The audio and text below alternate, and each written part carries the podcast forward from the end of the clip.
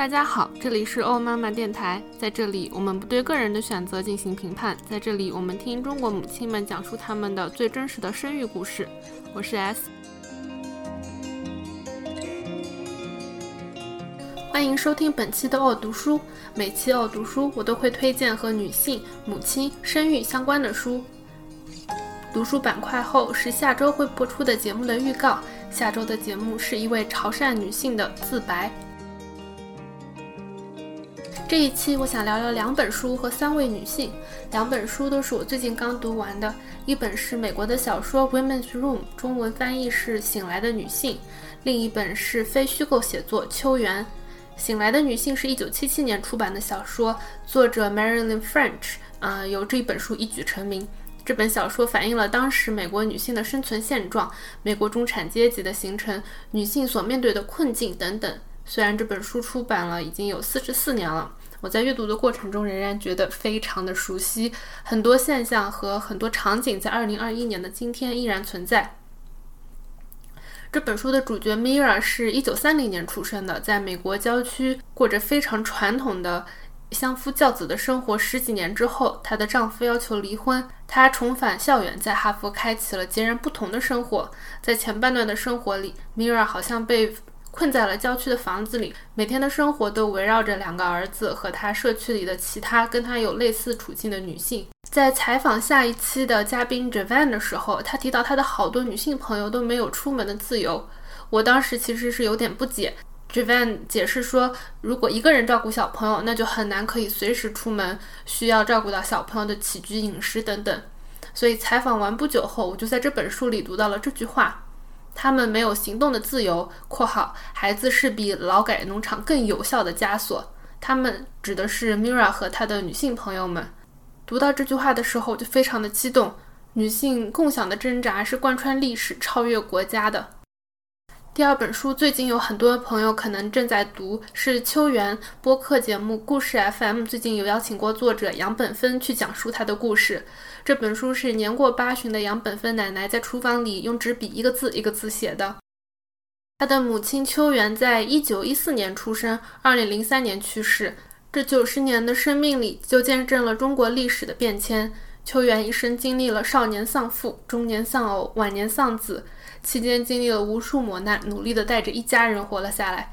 在自序里，作者写说：“如果没有人记下一些事情，妈妈在这个世界上的痕迹将迅速被抹去。”对比两本书的主角秋元和 Mira 之间就相差了十六岁，但却好像相差了一整个世纪。在想要对比这两位女性的故事时，我突然想到了我的奶奶。我的奶奶出生于一九二八年，她的年纪和小说中的 Mira 只差两岁。奶奶的名字里带一个“弟”字，应该是她的父母期盼有一个儿子。她的一生都生活在温州的乡下。她在二十多年里生了九个小孩，哪怕是最饥荒的年代，她也想尽办法把所有的小孩都养活了。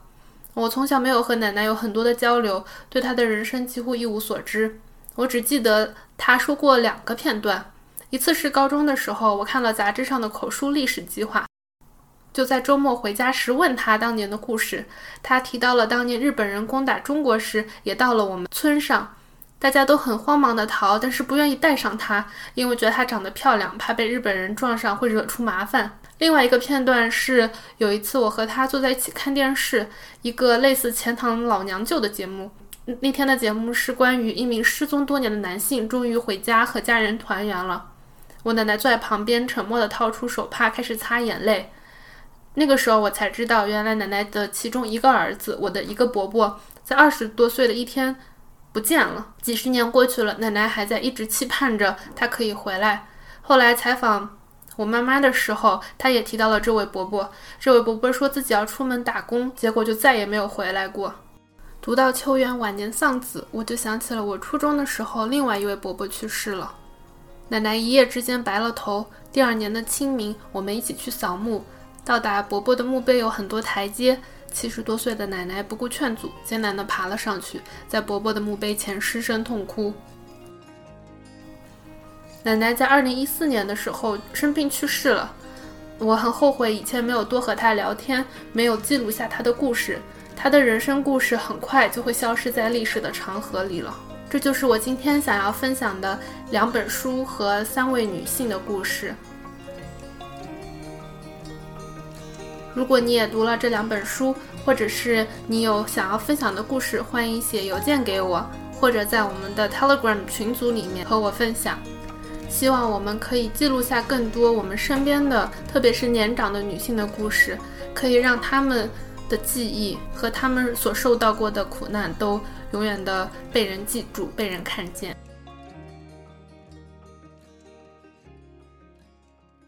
接下来，请大家收听我们下一期的节目预告。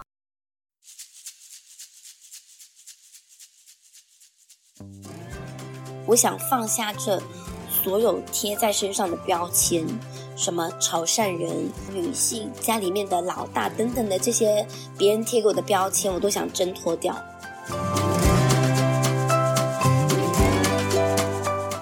小孩他刚出生的时候，他们会去配一种灰色的药沫，或者小孩长牙突然间哭了，都可以拿那个药沫去抹嘴巴。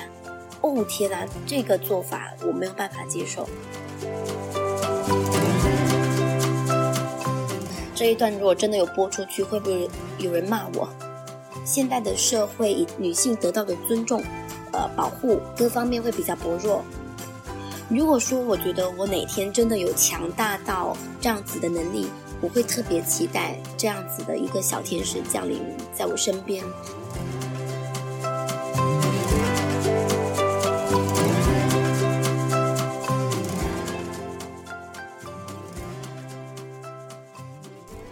以上就是我们今天的节目。如果你喜欢我们的节目，请分享给你的父母、朋友，或者在社交平台上分享。如果你和你的家人愿意来讲述你们的生育故事，欢迎通过邮箱联系我。我们后会有期。